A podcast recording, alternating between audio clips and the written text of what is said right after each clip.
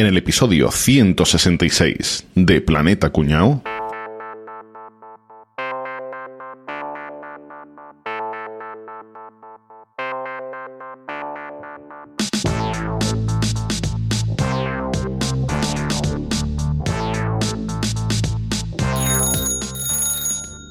Policía, por favor, aquí hay un tipo que me está robando ropa de la tienda. ¿Y qué se lleva? Pues este año se lleva mucho las camisas de lino y las sandalias de plataforma.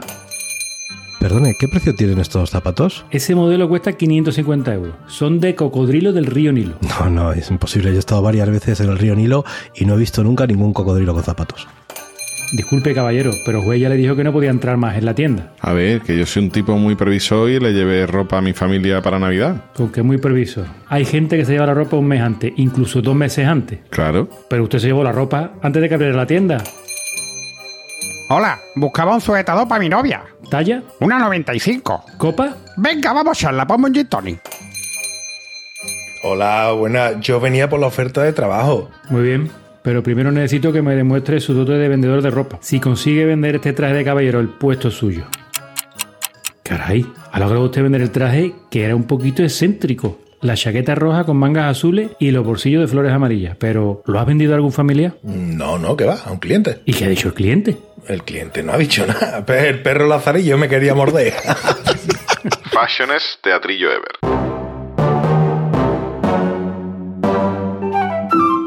Bueno, pues ya me he planificado el viaje. Voy en coche con la familia a hacer una previa de las vacaciones. Mira qué bien. ¿Y has pensado dónde irás parando a repostar? ¿A repostar? No, donde caiga. Pero vamos a ver, como eres tan antiguo, no puede hacer eso, hombre, hay que calcular todo bien. Pues claro, yo me planifico siempre para parar en una estación BP, que me ahorro hasta 8 céntimos por litro. claro, con la app Mi BP son 3 céntimos de descuentos por litro en cualquier carburante y hasta 5 céntimos si pones 40 litros o más de BP Ultimate con tecnología Active. Es que es un buen ahorro, ¿eh? En Canarias se usa la tarjeta Plan Dino BP, que me lo aprendí yo hace poco eso. Además, es que BP Ultimate con tecnología Active es mejor para el motor, comprobado. Oye, pues.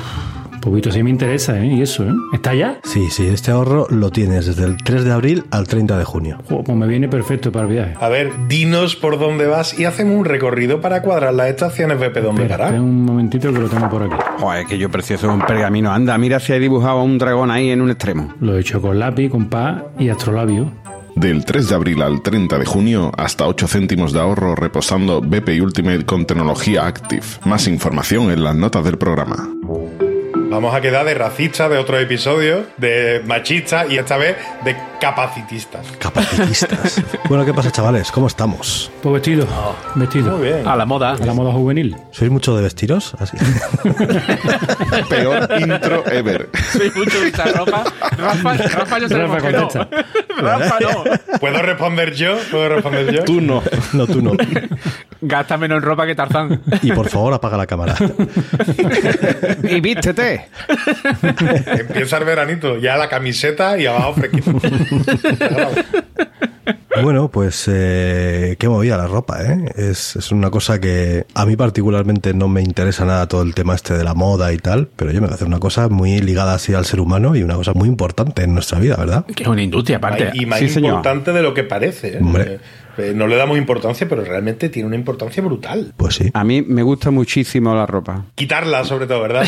Me gusta, ¿no? Que, que me gusta, coño. No, pero es verdad lo que dice Rafa, vestirte de una manera o de otra es, es fundamental. El, el efecto que tienen las personas es, vamos, tremendo, tío. No, aunque por mucho que lo niegues, ¿eh? Como el único animal que usa ropa, ¿no? No exactamente, no exactamente. Que el otro día vi un caniche por ahí con una equipación de Sevilla. Pero no se la puso él porque quiso, sino porque se la puso el humano gilipollas que le viste el caniche de... de- ¿Y tú qué sabes? Nunca lo sabrás. A lo mejor sí. Nunca lo sabrás. Perdón, he dicho gilipollas. Esto bórralo. Eh, Te voy a poner el filtro de las palabrotas. Ponme el filtro, ponme el filtro. A Capri dice que le encanta la moda, la ropa y eso. Yo no hay cosa que odie más que tener que ir a comprar ropa. O sea, yo puedo estar sin poder ponerme nada de ropa para salir a la calle, que lo último que hago es ir a comprar ropa. ¿eh? Es que me, fuera coña, me mareo yendo de compras. Estoy en tu equipo, Álvaro. Yo también. De hecho, voy a leer un tuit que está basado en hechos personales prácticamente.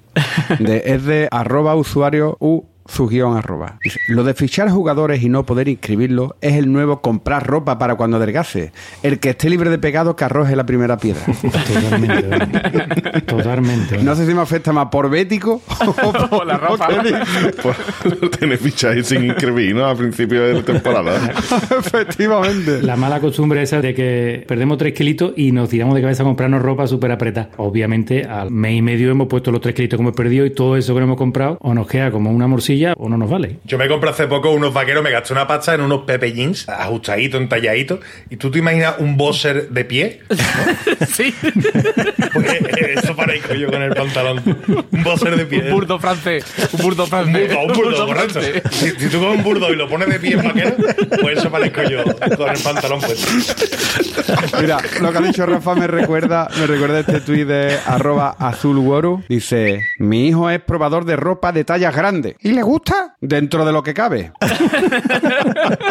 Bueno, pues como he dicho antes, eh, la ropa es algo muy unido al ser humano. Yo creo que es verdad que pues, los animales no se, no, no se visten, nos vestimos nosotros, pero claro, yo entiendo, pues claro, venimos del mono, una vez que se nos cayera el pelo y tal, pues habría que vestirse, ¿no? Digo yo, habría que ponerse algo porque si no te pelarías de frío. Pero ¿tenemos algún dato, Enrique, de por qué alguien la primera vez decidió vestirse no por tener frío, sino por postureo? O sea, por decir qué guapo estoy por encima de los demás. Eh, ¿Tenemos pues eso ya no te sé decir. Yo eso no lo he buscado. Yo tenía mucha curiosidad por ver si se sabe cuándo fue la primera vez que alguien se tuvo que vestir, simplemente, de manera práctica. Adán y Eva, ¿no? Con el- la hoja de parra, ¿no? Verás, pues La hojita así, ¿no? Yo me sé de uno que la hoja de parra tenía que ser como la oreja de un elefante, ¿eh? Por- Para tapar todo lo Eh, que hay ahí. Claro. Una hoja de parra como el capó de un Renault Megane. Como las pardas de María del Monte. Bueno, pues vamos a ver. Para los arqueólogos y demás es muy difícil encontrar ropa porque la ropa siempre se degrada, eso se, se- claro. se deshace, se derrite, se composta o lo que sea y desaparece. Entonces no se han encontrado Eso porque los vaqueros Lee, estos de los años 80, no existían en la antigüedad, Sí, sino no, nada más que había vaqueros Lee por ahí. Lois. ¿no? Los Lois. Y los Lee también. Los No Lee, los. Yo me dio por coger libro, por coger libro, por coger libro y después me entendí que era la marca, que no era, que no era un anuncio, tío. Que no era un anuncio. Bueno, pues entonces eso, no, no se ha encontrado ninguna prenda de ropa de hace muchísimos años, ¿no? Lo que sí se ha encontrado es agujas de hace 40.000 años. Hombre, Ya había ironómanos, ¿no? Quiere decir que ya hacían prendas complejas, es decir, que no solamente se ponían una piel de tigre, de sable por, Un por poncho, encima y ¿no? Que le hacían agujero al pellejo y por la cabeza, ¿no? Que tenían que hacer algo más, que imagino pues que harían mangas o O de pantalón, o sea, hacían cosas más complicadas porque agujas y por lo tanto hilo había, ¿no? Pero claro, en esta búsqueda de ver cuándo fue que por primera vez el ser humano se vistió, aquí hay un señor que estaba en la Universidad de Florida que en el año 2011 dijo, el ser humano empezó a usar ropa hace 170.000 años. Ni uno más ni uno justo, menos. un lunes. Por la tarde. Coño, dice, y además, el uso de esa tecnología, o sea, la tecnología de la ropa, le hizo que se pudiera emigrar fuera de África. Ah, Pues sabemos que el ser humano nació en África y se fue expandiendo. Claro, en África hacía más calorcito, ahí podían estar, pero necesitaban algo para poder irse por ahí. La Rebequita. claro, la rebequita por la noche que refresca. Niño, cógete la Rebequita. Y ya, entonces ya salieron de África. Dice este tío, ¿cómo puedo decir con tanta precisión? ¿Cómo puedo asegurar que esto fue así? Pues este hombre pensó, vamos a ver, si no hay restos de ropa que yo pueda analizar para ver, porque no es como una vasija que te encuentras y puedes datar, en ropa ya os digo que, que no hay. Se le ocurrió buscar un animal que estuviera muy ligado al ser humano.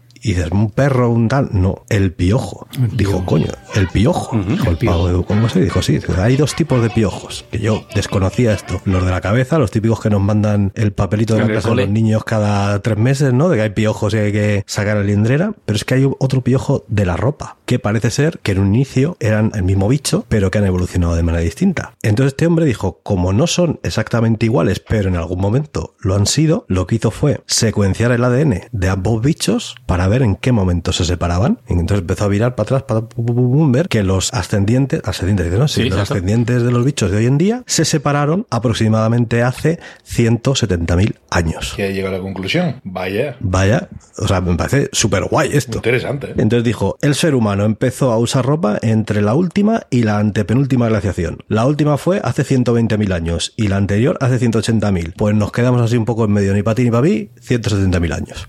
Clavado. Y ya pues es una teoría bastante extendida Curioso, de cuando tío. el ser humano empezó a usar ropa. Me parece súper guay que se le ocurrió hacerlo así. Oye, y si se ha equivocado en mil o dos mil años, tampoco es para rajarse las vestiduras, ¿no?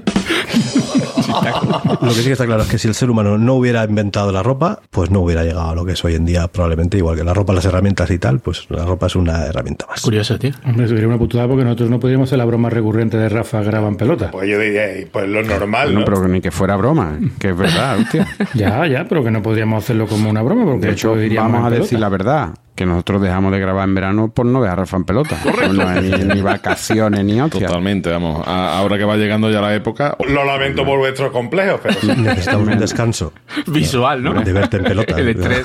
No, ¿Te imaginas que hay uno de, de los varios cientos de miles de oyentes nuestros que se lo cree, tío? Que puede llegar a interiorizar que yo estoy grabando en pelota ahora mismo. que se lo cree, yo me lo creo. Porque yo fui amigo de Jesucristo. Eso, eso es más posible, es más realista. Claro, eso es más creíble, claro.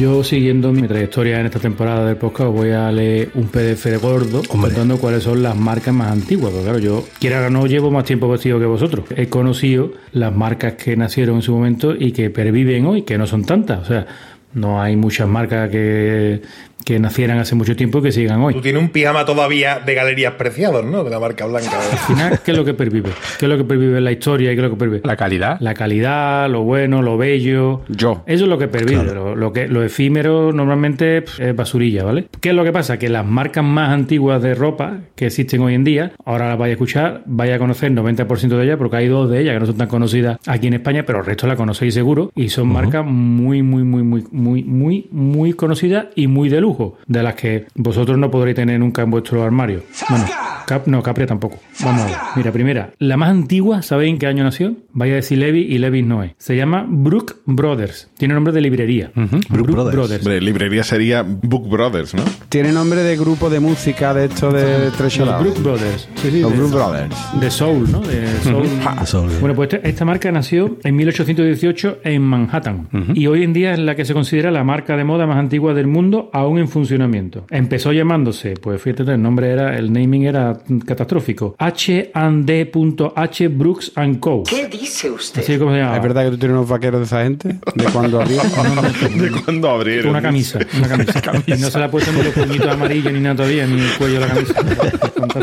Y tiene el ticket, por si la tiene que devolver.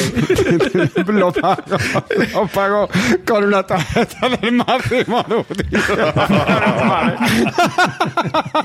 Hostia, hacía ya tiempo que no salía lo de la tarjeta de. Escúchame, el que está grabado en piedra, ¿ves? Un papiro, un papiro. una lápida. ¿eh? ¿Os habéis desahogado ya? Sí. ¿Puedo continuar? Que nos Sí, no, provocas. habéis desahogado, ¿no? Vale. Bueno, pues esta marca, ustedes ignorantes, que soy unos ignorantes, eh, vistió a Abraham Lincoln. Fíjense ustedes Hombre. qué cosa más Hombre, preciosa. pues que yo, tiene que ser mi buena, traje ese de la levita esa tan mono que esa estaba. levita, pues sería de Y los Mortadelo, ¿no? Y además la típica, la típica foto esta, pensáis en Abraham Lincoln y pensáis en, en el monumento este que hay en el planeta de los simios al final, y después en el típico cuadro de Abraham Lincoln que salen en todas las películas, el tío con su... Sí, con chistera. Ahí- no, sin chistera. El de sin no. chistera.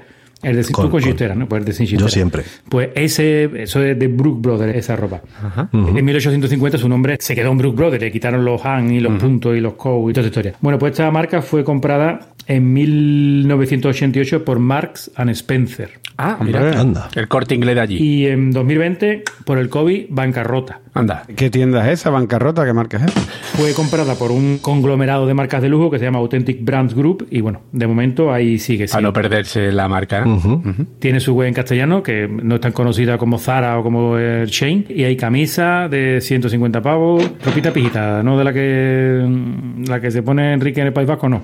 De, la, de, la- de sevillanas meneras. Yo no me gasto eso ni en 10 años de comprarme ropa.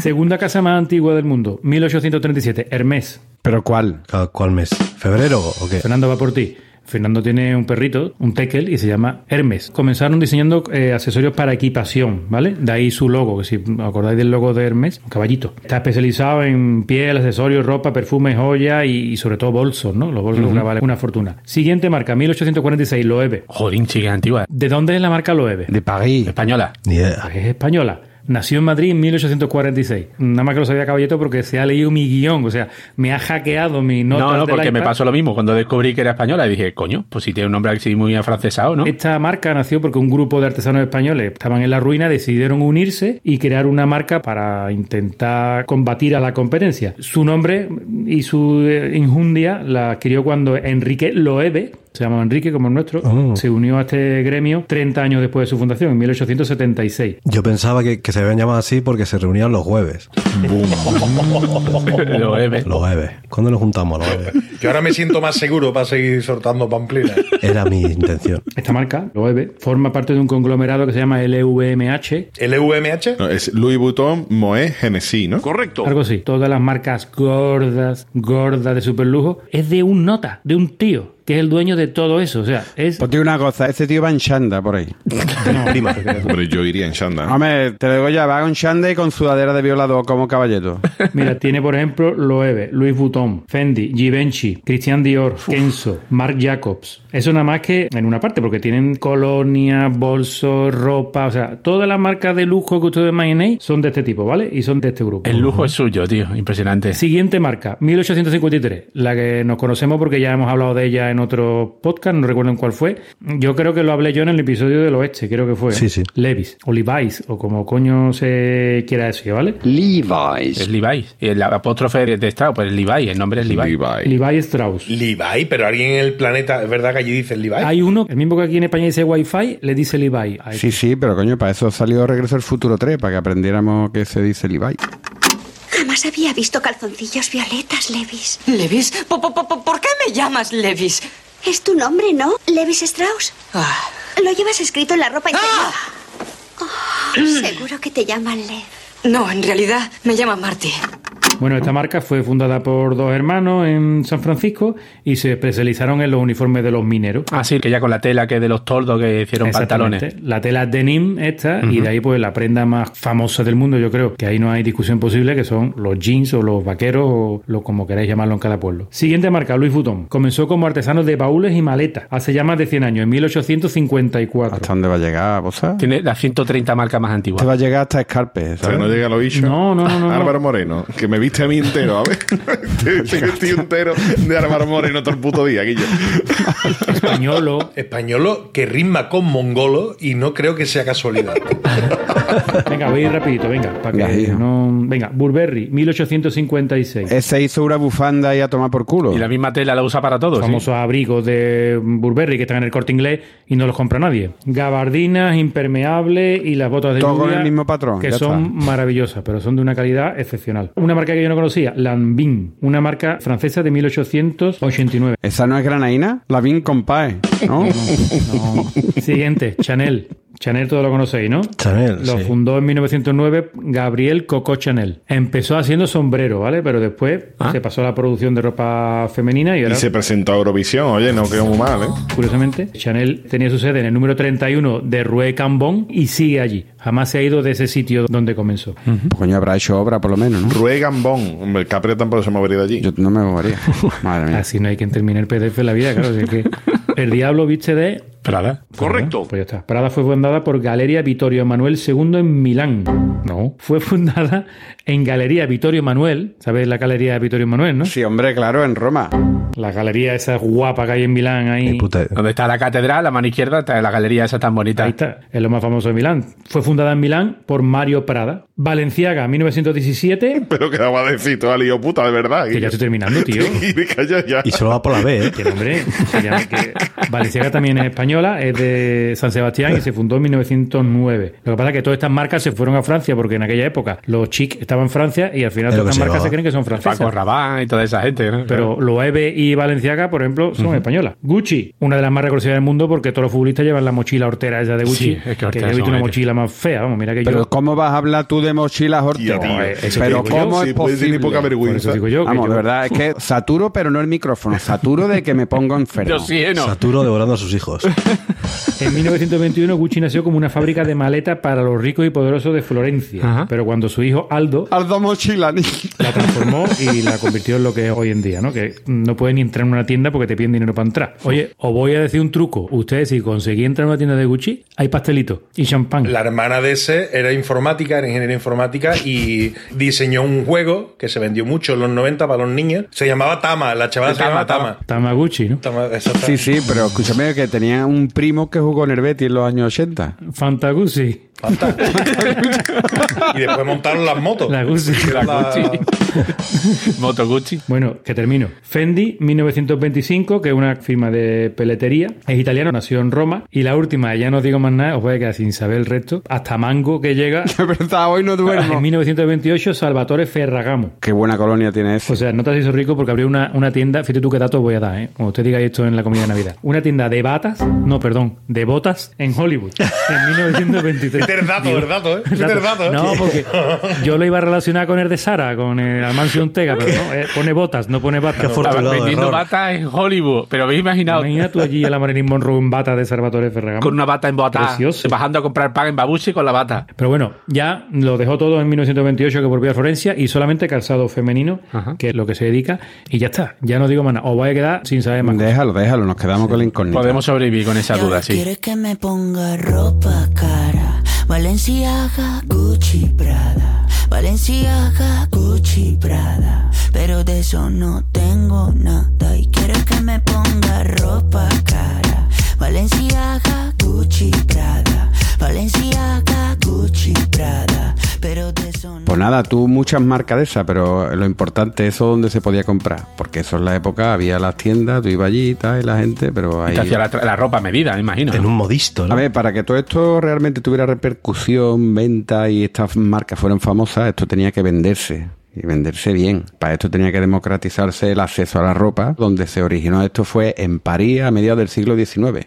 Aquí abrieron un negocio que digamos que fue el que cambió un poquito las reglas del juego, ¿vale? En la calle Sebres se inauguró un establecimiento que se llamaba La Maison du Bon Marché. No sé cómo, si lo he dicho o no. Esto me estoy acordando del episodio 100. Bonjour, Lucy. ¿vale? que sin quererlo, este negocio se convirtió en el primer gran almacén de la historia. Estamos hablando de grandes almacenes. El edificio era totalmente innovador y revolucionario para lo que eran las tiendas del tiempo, ¿vale? ¿Por qué? Pues porque los clientes podían entrar y salir cuando quisieran, coger cualquier producto que lo tenían al alcance de la mano, porque esto ahora lo vemos muy normal, pero esto antes no era así, había un mostrador y te daban y tú eh, lo comprabas y ya está, ¿vale? Bueno, un poco como los supermercados, ¿no? Que antes te despachaban y ahora eres tú el que te despacha. Y pagan lo mismo, ¿eh? Y pagas lo mismo. Podían coger la ropa, podían devolverla, podían cambiarla por otra cosa, en fin, algo totalmente revolucionario. Además de esto, pues se convirtió en un punto de encuentro donde la gente se ve allí, se convirtió en el sitio de moda mm, por doble motivo, ¿no? la moda y bueno. Entonces, ¿qué pasa? Bueno, pues esta gente se convirtieron básicamente en los pioneros de este tipo de negocio, ¿vale? Y a raíz de esto, pues otros establecimientos en, el mundo empezaron a copiar modelos de negocio, que consistía básicamente lo mismo, con una especie de patio central, con galerías, grandes ventanales, escaparates y plantas superiores para poder tener productos de distintas formas, ¿vale? Además de todo esto, fueron incorporando progresos técnicos, como ascensores, escaleras mecánicas, tubos neumáticos conectados a la caja central por los que echaban Ah, el para llevar dinero. Tía, ¿vale? pues sí que, Pues que moderno, tío. Empezaron a meter todo esto. Y a partir de aquí, bueno, pues empezaron a salir algunos de los más famosos. Por ejemplo, uno, Selfridge, no sé si lo conocéis, ¿vale? Un tal Mr. Selfridge, Cuando te haces fotos así con el teléfono a ti mismo. El selfie sí lo conoces tú bien, campeón. ¿No te gusta un selfie? modo retrato, modo retrato. Este Mr. Selfridge llegó a Londres en 1903, venía de Chicago, y este creó, digamos, los primeros grandes almacenes de una calle en Londres, por la que en principio nadie apostaba, pero que hoy día es el centro neurálgico de Londres, que es Oxford Street. Allí construyó un edificio de cinco plantas, con salas de lectura, restaurantes, un escaparatismo espectacular que todavía hoy sigue vigente. Fue pionero en colocar los perfumes y productos de belleza en la planta baja de los grandes almacenes. Se consideraba que era tabú, eso no se podía hacer, este hombre lo hizo y a partir de ahí en todos los grandes almacenes se pone así. ¿Y por qué era tabú, sería? Llama un momento a Selfries y se lo. Oye, Selfridge, cojones. Oye, ¿Tú por qué era tabú antes? Yo qué sé. Después, otro negocio súper famoso, unos grandes almacenes muy famosos, que lo fundó Charles Henry Harrod. Harrods. Claro. Claro, ya después le puso el plural, porque eran más de uno. No es plural. El Harros no es plural. Es un genitivo sajón. Correcto. Bueno, que yo, pues me da igual. El plural. No voy a discutir contigo. Era más de uno, dice, por la puta cara. Vaya Harrods de agua fría, ¿eh? dentro de las mejoras técnicas que hemos comentado. La primera escalera mecánica de la historia de unos grandes almacenes se instala en Harrow en 1898. Ostras. Y bueno, pues hoy día sigue súper vigente y de hecho es uno de los mayores reclamos turísticos de Londres. Sí, sí. Tiene un componente cultural muy grande. Y aunque hay muchos más, el último caso, digamos, extranjero que voy a comentar es el de Galerías Lafayette, Sí, que abrió en mítico 1893 en París. Se centraron en, sobre todo en la moda y en confeccionar modelos propios, ¿vale? Digamos, esta gente fueron apuestas de moda absoluta, ¿vale? Mientras que otros grandes almacenes sí vendían un poquito más de todo. Y bueno, hay muchos casos más, pero me voy a para allá en lo que es el caso español. En nuestro país los primeros grandes almacenes se inauguraron en 1878 en Barcelona, como siempre ustedes siempre los primeros. Hombre, es que aquí Cataluña era un polo a nivel europeo. Y se llamaba El Siglo, se llamaba los grandes almacenes, los primeros que fueron en Barcelona. Grandes almacenes del siglo. Y en Madrid los más famosos eran los almacenes Madrid-París, que llegaron en 1924. Y además se instalaron en el edificio que actualmente está el Primar de Gran Vía, pues ahí es donde estaban los almacenes Madrid-París. Pues muy bonito, pero estos negocios solo sobrevivieron 10 años. Y habría que esperar ya un tiempo después hasta que llegaran los grandes almacenes españoles, que eran Galerías Preciados y el Corte Inglés. Estos negocios surgieron a finales del siglo XIX y se afianzaron en el XX. ¿Cuál fue su fórmula? Era basarse un poquito con el tiempo, especializarse un poquito en el lujo, en la experiencia de cliente y en convertirse en establecimientos representantes del glamour. ¿Vale? Ahí un poquito donde encontraron su modelo de negocio. ¿Qué es lo que pasa? Que todos los cambios que ha habido en los últimos años con las tiendas especializadas en ocio, las grandes cadenas de ropa y sobre todo el comercio online, pues han hecho que estos negocios lo tengan cada vez más complicado, ¿vale? De hecho, hay grandes medios como el Business Insider llegaron a afirmar que en 2013 los grandes almacenes iban a desaparecer totalmente. ¿Qué están haciendo esta gente para no intentar desaparecer? Bueno, también se están afianzando en el, en el negocio online. Sí, pero ya los edificios que la gente iba allí como si fuera ahí a misa, claro, ya eso se ha perdido, Van- claro. Van bastante menos. Han ido alquilando corners, que le llaman a firmas de moda, ofrecen servicios de personal shopper, tratamiento VIP, merchandising propio, espacio gourmet, o sea, se están reinventando un poquito para ofrecer una experiencia de usuario diferente. ¿Cuánto hace que no pisáis un corte inglés? Para comprar hace bastante. Dos días. Y Boza, por tus dos días, ¿no está infinitamente muchísimo más vacío que en cualquier otro día de cualquier otro año de hace 10, 15, 20 años, Sí, tío? totalmente, O sea, totalmente. es que es brutal, es que no hay compradores en las tiendas. El, el corte inglés tiene un problema muy serio. Va a despedir ahora mismo a un porcentaje enorme de la plantilla. Tiene un problema muy serio lo del corte Yo inglés. que nunca he trabajado el corte inglés mucho. Así que bueno, la supervivencia, sobre todo en España, de estos grandes almacenes, ha pasado un poco por convertirse en iconos culturales, eh, democratizar el acceso a la ropa y el lujo para un público que está acostumbrado a esto, ¿no? No quiero decir los viejos, pero la verdad, por eso vos sabés que ha ido hace dos días.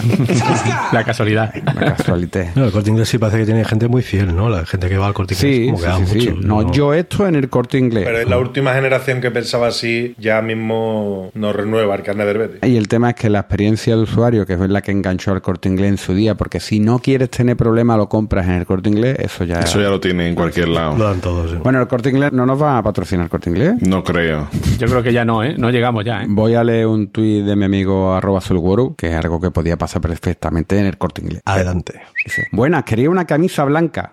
¿De vestir? No, de envolver palmera de chocolate. Ropa cara, vida cara. No me mires muy brígido a la cara. Que tengo un pelo choco y se me cara. Es montar en la navara, chiveta y sayonara. ropa cara, prendas cara.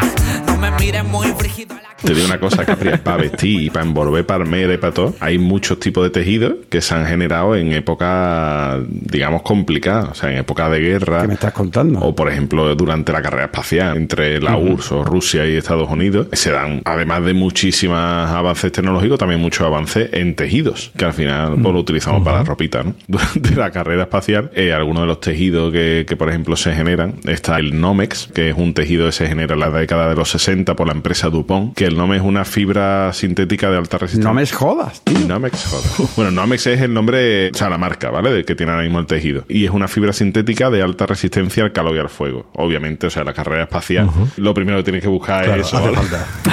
falta. que no, salga churrujado. No me extraña, ¿eh? No me extraña.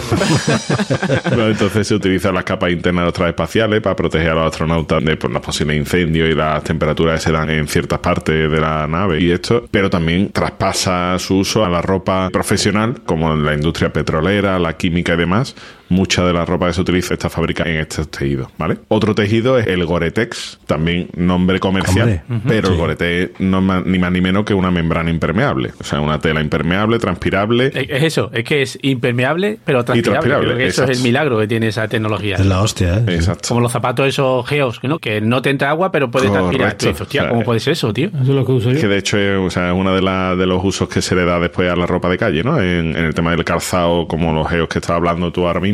Y esto se, se encontró su primera aplicación en la ropa espacial. Obviamente necesitaba ropa también, además de ignífuga y todo esto, también ropa que sea impermeable, pero que a su vez que deje transpirar. Que no fuera un chaquetón de pluma, ¿sabes? Que iba... Que no fuera una bolsa de goma. ¿Vale? Entonces está formada por una membrana microporosa que bloquea la entrada de agua, pero sí que sale el vapor de agua que se genera en la transpiración. Se utiliza muchísimo en prendas de exterior, en, en las típicas, los cortavientos, pantalones, para proteger de la lluvia, todo esto en tiendas de campaña. O sea, este tejido es hiperutilizado a día de hoy en ropa y en cualquier En calzado también, claro. de calzado y demás para deportes de exterior y para cosas así. El Vectran, ¿vale? Es otra fibra sintética, ¿vale? También de alta resistencia. Esta es verdad que esta es de las que menos usos tiene para ropa de calle. Y esto sobre todo se dedica más a cableados y cosas así, pero también se da durante la carrera espacial, ¿vale? Esto es una fibra que tiene una resistencia a la abrasión y a los impactos y entonces pues lo hace específica para eso, para cables en el exterior de la nave. cables de los cargadores. Eh, y cosas así.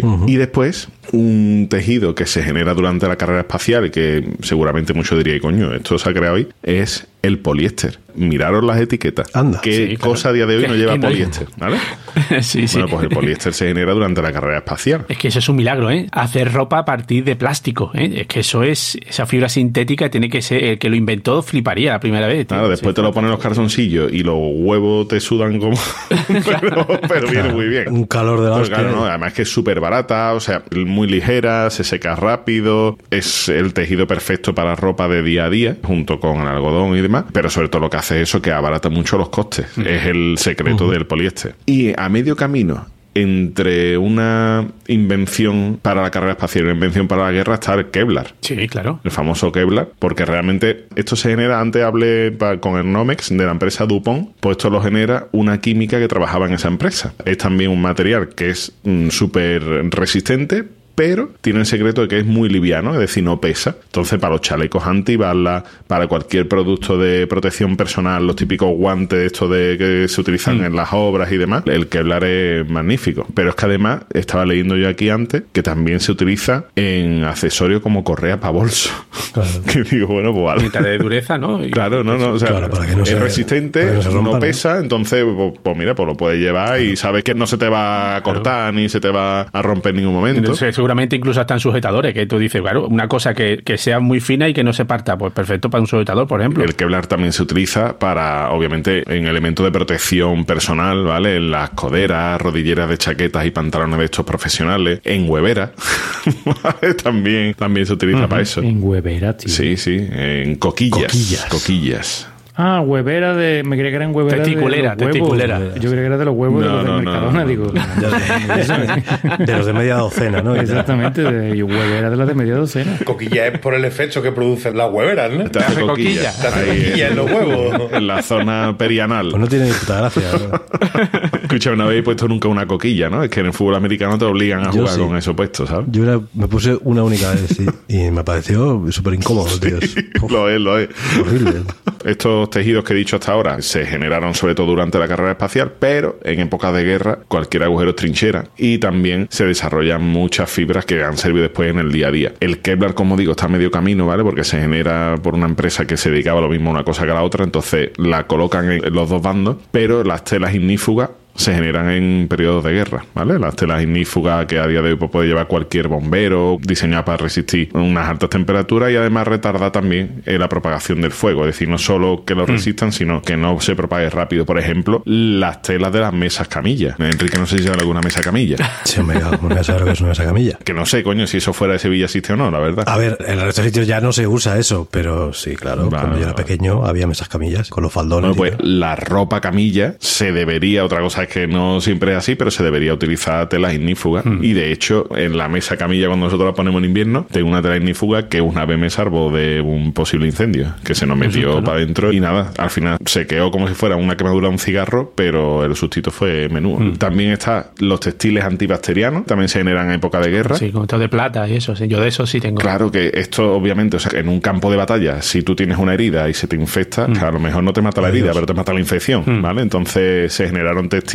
antibacterianos para evitar ese tipo de cosas. Y estos textiles ahora, curiosamente, lo llevan los pijos ricos. Las camisas estas que veis ahora anunciar de que no huelen, no transpiran, no sé qué, eso están hechos también con textiles antibacterianos para evitar el olor de la sila cuando tal, ¿vale? O sea que de la guerra... Los... Más que los pijos, los pijos apestosos, ¿no? Sí, también. No, esta gente que van de modernito, ¿no? De- Los patrones de camuflaje se inventan obviamente en épocas de guerra, pero realmente yo no entiendo, o sea, eso no es un tejido como tal, eso es un dibujo dentro de- del tejido, ¿vale? Pero Álvaro, yo creo que no es pintado. Creo que es el propio trenzado de la tela hace esos patrones. Pues será a lo mejor por eso por lo que me lo ponen aquí en el, en el ranking este, pero es cierto que lo ponen además como muy destacado y demás, y que es de lo que más ha traspasado después a la ropa de calle. De hecho, hay, o sea, hay ropa de calle interior, ropa exterior, mm, de todo. O sea, a día de hoy te puedes encontrar cualquier cosa hecha con tela camuflada. Y el tejido por excelencia que se generó durante las épocas de guerra es el ripstop. El ripstop es Ese es del programa este de música que siempre hace de malaje. Sí, sí, sí, el mismo. Es Risto Mejide, ¿no? que va con la gafa, ¿no? Que va siempre con gafas haciendo Sí, gilipollas. que es un malaje.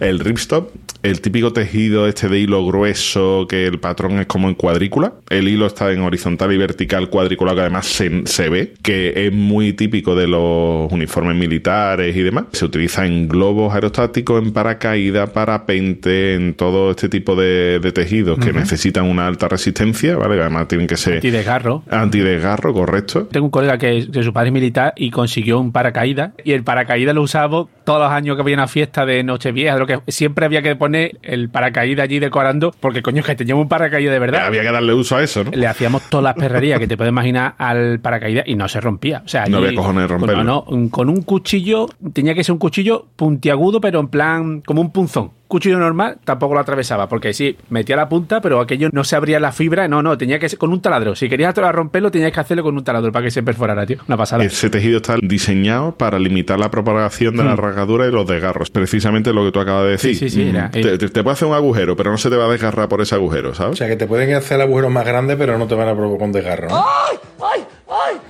Exactamente, sí. Se te ha entendido perfectamente. Ya sabes, ya sabes lo que te tiene que poner cuando... Vale, vale, vale. Entonces, mm, ya te digo, eh, tanto en época de guerra como durante la carrera espacial, desde el poliéster, que lo tenéis en cualquier prenda a día de hoy, hasta otros tejidos que no se utilizan apenas, pero bueno, en cables y cosas de esas seguro que los tenéis. A mí me ha faltado uno. Me ha dicho el esparto, tío. Me cago en la leche, mamá. Que sería en Esparta, ¿no? Como su propio nombre indica. claro. Como su propio nombre Claro, dice, claro que sí. O en Yo pensaba que iba a decir algo relacionado con los tejidos de bañadores o algo. Además, esto de los que se ponen para bucear. A los neoprenos. Nada, porque iba a meter un par de tweets de ropa de playa aquí yo. Como dice aquí mi amiga arroba leito82, dice, hay dos tipos de mujeres. Las que vamos a la playa con la ropa de ir a comprar droga y las que van listas para protagonizar un anuncio de Carcedonia. ¿Vale? No hay término medio posible. Y tenemos otro de arroba Doc Hannibal, que es una triste realidad. Año tras año, dice, la única ropa de playa que me sirve del año pasado son las chanclas. Y hay años que ni eso, Capria. Y ni eso. Ha sido duro el invierno, ¿eh? O bueno. O muy bueno. Y Rafa también dice tú que te faltaba uno por ahí. Yo estaba loco por darte la razón, Álvaro. Porque es verdad, eh, los tiempos duros, tiempos de guerra, como tú nos has contado, o tiempos de entreguerras, o tiempos de guerra fría, tiempos de, de cosas chungas y de incertidumbres, ¿no? Ahí se, se acentúa el ingenio y El ingenio. empiezan a salir grandes ideas. Son necesidades que hay que cubrir, claro. ¿Y cuándo ha habido más necesidad? Que durante la caraja. Perdón. Que durante el gran crack del 29 de Estados Unidos a principios del siglo pasado. La cara del 29. Es que iba a hacer otro juego de palabras, pero ya hoy nos estamos pasando un poco, ¿vale? Por favor, ahora ya lo tienes que hacer. o sea. No, no, ya no, no vaya, se me olvida. El cara crack. ¿no? Corrían los años 30 del siglo pasado, cuando la economía estadounidense, como casi todos sabréis, por culpa de Pedro Sánchez, colapsa y se va a tomar por culo. No lo has dicho bien, Rafa. Perro chanche. Esa crisis es gordísima. Ahí no hay mecanismos de protección social, no hay absolutamente nada. Y la gente literalmente empieza a pasar mucha, mucha, mucha, mucha hambre. Hasta el punto de que no tenían ni siquiera dinero para lo más básico, que era la ropita. He pasado yo hambre hoy, imagínate esa gente. Imagínate. No les llegaba ni para lo básico, ni para la ropa. Entonces, ¿cómo fabricaban los vestidos? Con el material de los sacos de la harina que se compraba para fabricar el pan y los alimentos básicos. Tela de saco. Hoy en día, igual está hasta cotizada. Pero en esa época había gente que salía a la calle con tela de saco, con vestidos hechos y zurcidos y bordados por alguien que tuviera acceso a Coño, lo, lo que decía Boza antes con el esparto. Efectivamente, efectivamente. Hasta el punto de que fijaos que bien funciona algunas veces la industria, de que alguien tuvo la maravillosa idea en una empresa de envasado de harina o de distribución de harina que dijo, oye, la gente se está haciendo la ropa con nuestros sacos, vamos a hacer sacos bonitos. Y empezaron a decorar y a pintar los sacos para que cuando alguien vaciara ese saco de harina y lo Ay, utilizara para fabricarse un vestido, al menos tuviera cierto estilo y no pusiera... Hermano Gómez, cara de Guadaira, ¿no? Exactamente. Marchena, Sevilla, ¿sabes? No, no ahora vamos como gilipollas haciendo publicidad con las camisetas puestas, o sea que tampoco... Ahora pagas por hacer publicidad, pero en esa época incluso muchas empresas se dedicaron a eso, a renunciar al marketing y a favorecer a la gente permitiéndoles que, ya que tenían que utilizar la tela de los sacos de harina para fabricarse la ropa, al menos que quedara bonito. Y es que los tiempos duros están muy relacionados con las tendencias, con las modas y con la innovación. Algunos años después de eso, había un señor que le dio por invadir Polonia, que tenía un amigo que se llamaba Hugo, Hugo que era bastante, bastante, o sea, si Hitler era nazi, Era el jefe, ¿no? Sí, Era el o sea, jefe. si Hitler era nazi, el señor Hugo, Hugo Boss, era más nazi todavía, ¿no? Ah, era el jefe. Y, a- y a- Hugo Boss era el puto amo. Este señor era tan nazi, tan nazi, que dijo, oye, voy a ser yo el sastre de tu ejército y de tu juventud. Yo voy a ser el que elija la moda. Te voy a hacer desastre. Y el otro dijo, no, por favor. Desastre, desastre. Otra cosa no, pero estilazo tenían los Claro, nazis. te, te invaden, pero Hombre, te invaden sí. con Te estilo. invaden, eso sí. pero, pero elegantemente, ¿no? Pero Sí, bien sí, vestidos. sí. Iban, no iban hechos unos zarrapastrosos como, como teníamos aquí a los del Sahara cuando tú sabes. No, no, no. Esta gente iban bien vestidos por Hugo Boss, que es que además le hacía perfume, que el perfume de Hugo Boss vale 70 pavos los 100 mililitros, ¿no? que las notas le dieron por culo, pero oliendo bien. ¿sabes? No todo el mundo sabe que la marca que todos conocemos hoy de Hugo Boss, que tiene cierto prestigio y demás, era la marca oficial del nazismo, que era un señor que era más fache, más nazi, donde los hacía, y que además utilizaba la mano de obra esclava de los campos de concentración, rusos, franceses, lo que iban cogiendo a medida que iban avanzando en su invasión y en sus ansias de imperialismo europeo. Hoy en día, eso ya no solo no se le tiene en cuenta, y de hecho, desde mi punto de vista, no hay que tenérselo, sino que es que ese señor ha llegado a contratar a un estudio para mejorar su comunicación y ha llegado a poner pasta para indemnizar a la gente, o a los hijos, o a los familiares de la gente, que durante esa Segunda Guerra Mundial y unos años antes y unos años después fueron explotados para que Hugo Boss se hiciera de oro. Rafa, perdona, ¿de cuántas industrias alemanas que se hicieron de oro y que a día de hoy son potencia de primerísima fila hemos hablado ya en este podcast? Alemana y no alemana. Volkswagen, Bass, Hugo Boss, Bayer. IBM. El Real Madrid. Hay boza. Hay una teoría por ahí que dice que el Real Madrid no, que el Barcelona es el que fue beneficiado por Francia. Eso lo dice el Real Madrid. El Real Madrid dice que es Barcelona el que beneficia. Pero documentado, ¿eh? Todo, ¿eh? Como hubiera dicho Herbosa de hace unos capítulos antes de dar su giro hacia el centro, ¿y eso que tiene de malo? hacia, hacia el centro, dice.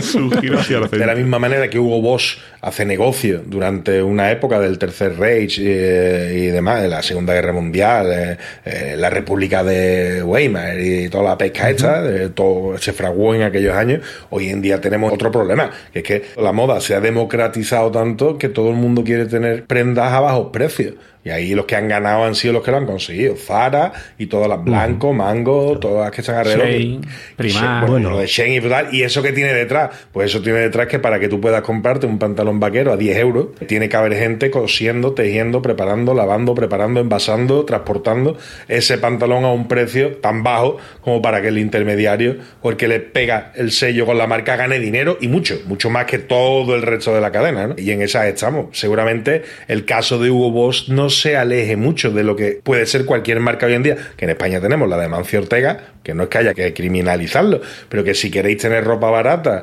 y cambiar de camisa cada dos por tres, lo que hay es lo que hay, que es explota gente. no, no hay otra alternativa. Esto se llama capitalismo. Se llama capitalismo, correctísimo. Por eso ahora hay mucha gente votando en contra de que haya empresas que ganen dinero a raíz de la explotación infantil.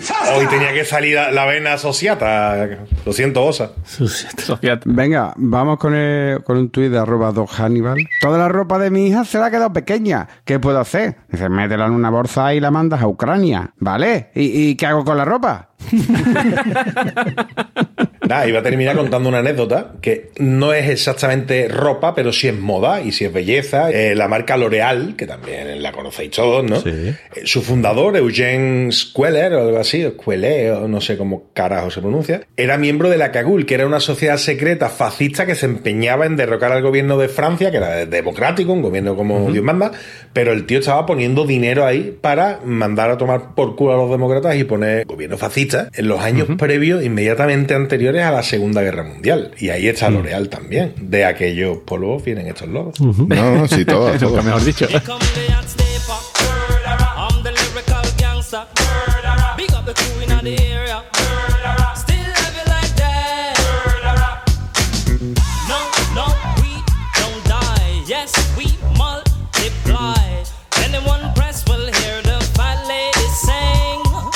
Sí, pero ¿sabéis que tienen en común todas estas marcas que habéis estado diciendo de ropa? Que todas sufren un mal común, Que son de ropa.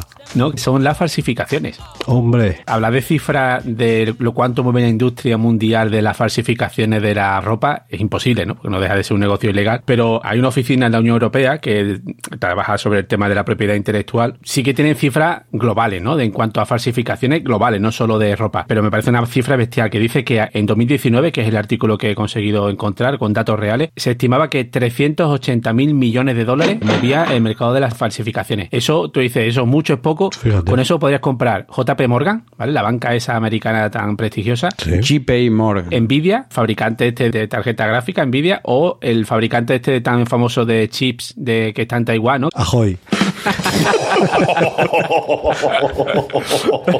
ese dinero que mueve la falsificación a nivel mundial se te podría comprar ese tipo de negocio. Pero ahí habla de falsificaciones solo de ropa o también de dispositivos. Eso y- es en global, Ah, eso vale, es en global, eso de mercado de falsificaciones, sí. La ropa suele ser un 17% de este negocio. Pregunta, caballito. Ese dato, de ahí, Dígame. ese de dónde sale. Claro, está basado en las intercepciones de la aduana y tal. Pero ahora te digo, porque este dato es totalmente, han dicho 380.000, como podríamos haber dicho 734.000. O 14. Lo puedes multiplicar por 15 y no pasaría nada. Exactamente, porque- Exacto. pero es que esta gente cuentan como que si determinan que hay un señor vendiendo 10 pares de zapatillas Nike falsificadas, esos son 10 pares de zapatillas que Nike no ha vendido, ¿no? Cuando eso es mentira, ¿no? Exactamente, Claro, exactamente, así, claro, exactamente, claro, claro. Conocía a la, la mujer de un compañero de trabajo mío, era abogada y trabajaba para una empresa estas de... No, Creo que la he explicado alguna vez, Yendo sí. solo Sí, sí. a, cuando cogían un alijo de falsificaciones, a certificar que eso era una falsificación. Y no paraba, ¿eh? estaba todo el día. ¿eh? Sí, sí, una Rafa, ojalá las cuentas no lo hicieran como tú lo has dicho. Ojalá fuera en plan preguntándole ¿A negrito vende, eh? ¿a cuánto lo vende? A 15. No, no, te doy 10. Venga, vale, 10. Pues venga, 10 cada uno. Y si te llevas 3 a 8.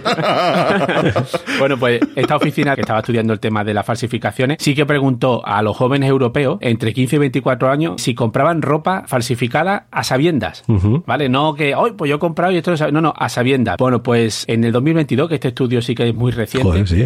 ¿Qué porcentaje de población creéis de esa edad que sabe que ha comprado ropa falsificada a sabiendas? ¿Qué porcentaje de la población? 100, El 100%. sí, El 14. No, demasiado. En Europa, la media, 37%. Nada De más. esa gente. No, pero- Los otros son unos mentirosos. Los otros son unos En embusteros. España sí que llega al 45% de los jóvenes han comprado ropa falsa a sabienda que era falsa. Fíjate, hay un 55% de españoles que compran unos Nike o Avivas en un mercadillo en el suelo a 15 euros y creen que están comprando una marca de verdad. Eso me preocupa más. ¿eh? Eso me preocupa bastante. Hombre, yo creo que es un poco... Claro, o sea, es que les preguntan si saben a ciencia cierta que están comprando... Claro, a sabiendas, a Ah, Y uno sabiendas, dirá, sí, sí. bueno, no, no sé, a lo mejor son de verdad, ¿no? Pero, o sea, Es que son robadas, es que son robadas. Claro. Son robadas, son buenas, pero eran Se ha robadas. caído el Yo creo que hay un mucho de autoengaño, ¿no? O sea, es como cuando te compras la camiseta Claro. de fútbol en AliExpress, ya sabes que no es la de verdad, pues que vale 10 euros y ya ¿Y está. cómo se trafica con esta ropa falsificada? Porque todo el mundo piensa rápidamente en internet, ¿no? Que lo compras en una tienda en internet y tal y cual. Eso, eso, minucias comparado con el tráfico de containers Claro, llenos claro, de claro, falsificaciones. sí, sí, sí, O sea, dicen que el 85% de la ropa falsificada se mueve en containers. ¿Y sabéis una cosa que se ha puesto ahora de moda? Llena los containers de ropa de marca sin etiqueta. Ah. Entonces tú puedes decir que eso es ropa que va para tu fábrica. Y entonces cuando llega aquí, las etiquetas van por otro envío y aquí pues les cosen la etiqueta, Catapum. el logotipo, el lo que sea. Claro, eso sí que es prácticamente imposible de detectar. Porque claro, como coño sabes tú que esa bamba blanca, cuando llega allí le van a poner la etiquetita de que sea, ¿no? Y Claro. tú dices, hostia, pues esto es imposible interceptar. Está buscando un poco en las cloacas, ¿vale? Hace tiempo que no me metía. Por 25.000 euros te montan un outlet para vender ropa falsificada. Vamos a poner dinero, Guillo. ¿Por cuánto? Por 25.000 euros te montan una franquicia y directamente te dan tantas prendas, pues lo que sea, pues 700 prendas, multimarca, tú montas allí tus box, si te quieres dedicar a montar outlets en naves industriales allí de solo este fin de semana, oferta exclusiva, 70% de descuento en ropa de marca. Y tú llegas allí y dices, niña, qué barata la ropa que me compro de marca. Y lo que no sabes es que estás comprando ropa falsificada. Pues, bueno, o sea, Por eso te digo que no todo el mundo sabe que lo que está comprando es falsificado, sino piensa que es que está de oferta. Ahora mismo dice que hay unas 400 tiendas que están montadas por esta red que por 25.000 Joder, euros se montan la, el outlet. Pero eso este, está muy perseguido. Y eso no es fácilmente detectable, Sí, sí, tío. pero se- da igual, se detecta, se rompe un eslabón de la cadena, sale otro, hace y el puente otro. y lo, ya está, fuera, ya está. Sí, es un- son mafias gigantescas. tío. ¿Cuántas veces hemos descrito al cuñado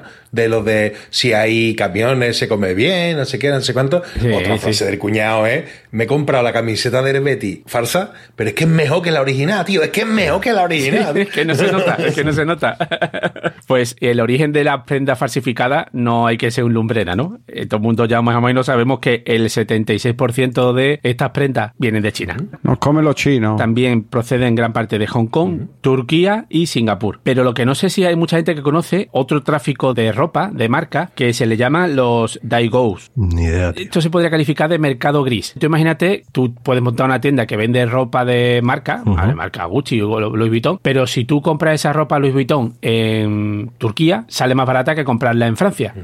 Pues lo que hacen es, la compran en Turquía, Ah, vale. la introducen en el país y lo venden pagando mucho menos impuestos que si lo hubieran comprado y, y distribuido en el O país. sea, el equivalente a sacarte la cuenta de Netflix en Turquía, pero con ropa.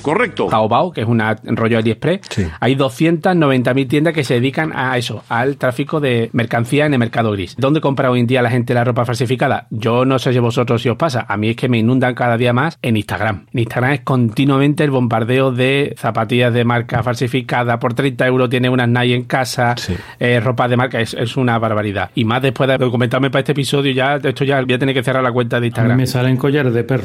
Claro, pues hay unas 70.000 cuentas identificadas que se dedican a la venta de ropa falsificada. Yo tengo un problema, tío. Es brutal. A mí me salen ahora un montón de tías con una farda semitransparente y una bombilla por detrás que se les traspasa lo que viene siendo la plazoleta del... ¿sabes? Pues eso- fino, fino, fino, filipino. Se nota los que están, eh, digamos, educados enfrente del colegio de. Rafa, creo que tenemos el mismo feed. ¿eh? Sí, tío, sí. El algoritmo de los huevos, pero no lo habéis visto, tío. Pero no- de los huevos no, No, precisamente. no, de, de los huevos no es, precisamente. no, eso no me sale a mí.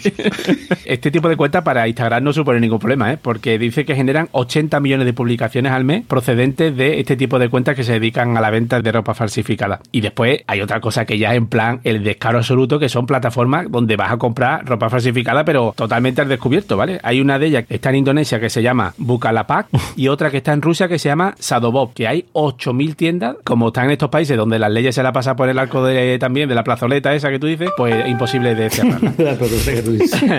Y entonces, ¿hay una correlación entre estos de que se llevan la fabricación a China para reducir costes con las falsificaciones? ¿Creéis que hay una correlación? Totalmente. Puede haber una correlación, pero no una causalidad. Pero, Las medidas y los controles sean más laxos, seguramente sí, tenga mucho que ver, claro. y yo, que llevo ya casi 20 años viviendo en lo que antiguamente fue un polo textil, pero ya a nivel europeo, ¿no? Que fue toda la zona de Cataluña. Cero pena a esta empresa que le falsifican ropa, porque tuvieron cero pena para llevarse toda esta industria que dejó no familias sin trabajo, sino ciudades enteras que se llevaron de aquí empresas de zona de Mataró, Sabadell, Granoller, que dejaron a miles y miles de familias sin trabajo para ganar más dinero todavía fabricando en China. Así que si ahora le falsifican su producción, Que se jodan. que se jodan. Correctísimo. Una vez más, es el capitalismo. Ahí, los podemitas. Me encantó cuando viajé a Túnez, tío, que nos sorprendió mucho al grupo de había, íbamos con un guía y éramos como 14, 15 personas que nos sorprendió mucho que en todas las tiendas vendían CDs de música pirateados en plan cutres salchicheros. Un CD grabado con la fotocopia de la carátula puesta encima. Y le decíamos, oye, pero esto aquí es legal y el guía nos decía, sí, nadie se mete con eso. El que quiera comprar algo original sabe perfectamente dónde tiene que ir a por ello. Y me encantó. Exacto, Pues sí, pues muy bien. Bueno, Capria. ¿Qué pasa? Hoy no has soltado muchos tweets así en medio, o sea, tendrás que tener alguno ahí parado ahí en la recámara. Que, que no me han dejado, no me han No te han dejado. esta gente es que, que gente de verdad, ¿eh? Desahógate ahora. Venga, vamos, vamos a soltar alguno. Venga, vamos con este de arroba Doc Hannibal. Dice, estaba tendiendo la ropa, he cogido la sábana bajera, ha venido una ráfaga de aire y ahora estoy en Rumanía para empezar una nueva vida. y no da coraje eso, yo la bajera son muertos. Vamos con este de arroba Don Chalecos. El Barça es como ese amigo que no trabaja y dice que no tiene ni un duro y siempre lo ve de viaje cenando por ahí comprando ropa y zapatillas nuevas. O sea, totalmente, ¿eh? O sea, es literal. ¿no? Es perfecto Sí, la de sí. Todos tenemos ese amigo, ¿verdad? No suena, no suena. El llorón. Venga, vamos con este que es un poco triste, pero la verdad, de arroba cata cerca. Yo con 16 años. ¡Buah! ¡Qué viene el verano! Más horas de fiesta, levantarse tardísimo. Yo con 40 años. ¡Qué viene el verano! Las lavadoras con más porque la ropa se seca antes. Vamos con el siguiente de arroba Doc Hannibal. Paco, tiende la ropa. Espera que estoy con un crucigrama. Eh, siete letras, escuchar u oír prestando atención. ¡Atender! ¡Que ya voy, joder! Venga, este es de la época de, de la pandemia, de arroba formalito él. Dice, ¿sabéis si el coronavirus encoge la ropa? Para un amigo. Venga, este es de arroba tuan. Ahora la moda de los chavales es ir arreglado, pero con un neceser debajo del sobaco. Que parece que se acaban de bajar del autobús del Sporting de Gijón mientras suena la música del partido del Plus. ¿Habéis visto que van así? Yo, pero que esto es de verdad, ¿eh? Me cago la hostia. Venga, vamos con el siguiente de arroba frenopatix. Papá, papá, ¿se dice tender la ropa o colgar la ropa? Da lo mismo, ¿entendido? En colgado. ¡Me enerva! Este de arroba francisquito. Papá, papá, que es una brigada. Dice, una mujer con ropa muy calentita. Eres un crack. No apruebo ni una, pero no sabes cómo nos reímos en clase. Venga, vamos con el último de arroba Doc Hannibal. Me queda bien la ropa de camuflaje. ¿Quién ha dicho eso?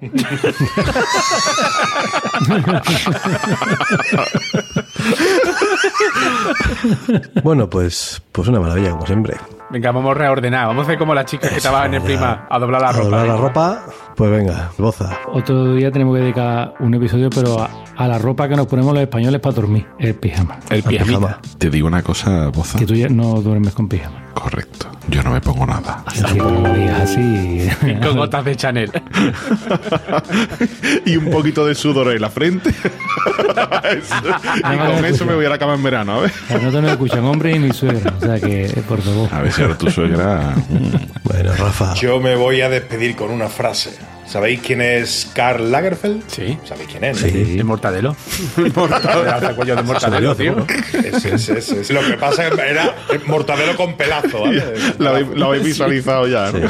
El tío decía, lo eterno solo puede durar si permanece actualizado al mismo tiempo. Por esta razón la chaqueta negra es eterna. Y yo hago ahí la extrapolación y me lo traigo a las botas negras de los futbolistas, Guillo, dejarse ya de Yo mamonero. creo que iba a decir los calzoncillos blancos. Mm, No, no, no, no, que va. Ahí soy innovador. Es que además los cartuchillos blancos se nota todo. Ve, es que el mínimo pedete en el calzoncillo blanco te convierte en una hiena. ya. Bueno, Álvaro, Adiós. Ya está. Capria. Yo voy a decir dos frases, ¿vale? Una esta es de Giorgio Armani. Giorgio Hermani. Giorgio. Dice, la elegancia no consiste en destacar, sino en ser recordado. Buah, ¿Vale? Maravilloso. Y quiere decir otro, nada más porque me ha encantado el nombre del diseñador que la dice. La frase dice, yo hago ropa, las mujeres hacen moda. Y la dijo Acedín Alaya. ¿Acedín? Acedín, ¿qué coño el nombre? Acedín Zidane. Acedín frita, acedín frita.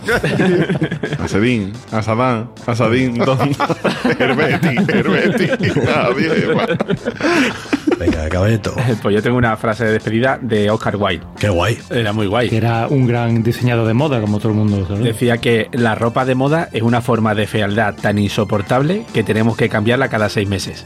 Buah. Lo que tú digas. Claro, Wild que es el bisabuelo de Jordi Wild, ¿no? bueno, señores, pues nada. eh, recordad, en todos los lados estamos como Planeta Cunao. Nuestra web es planetacunao.com. Nuestro grupo de Telegram, telegram.planetacunao.com. Estamos ya próximos al verano. Entrad en tienda.planetacunao.com, que ahí tenéis camisetas, mochilas, tazas, hay de todo. Hay muchas cosas No, muy no, y una cosa, que cualquier diseño que encontréis os lo podéis personalizar en Para nada estamos promocionando las falsificaciones, ¿eh? nada. No, son diseños originales, todo. O sea, no, no, no. Así que venga, hasta la próxima.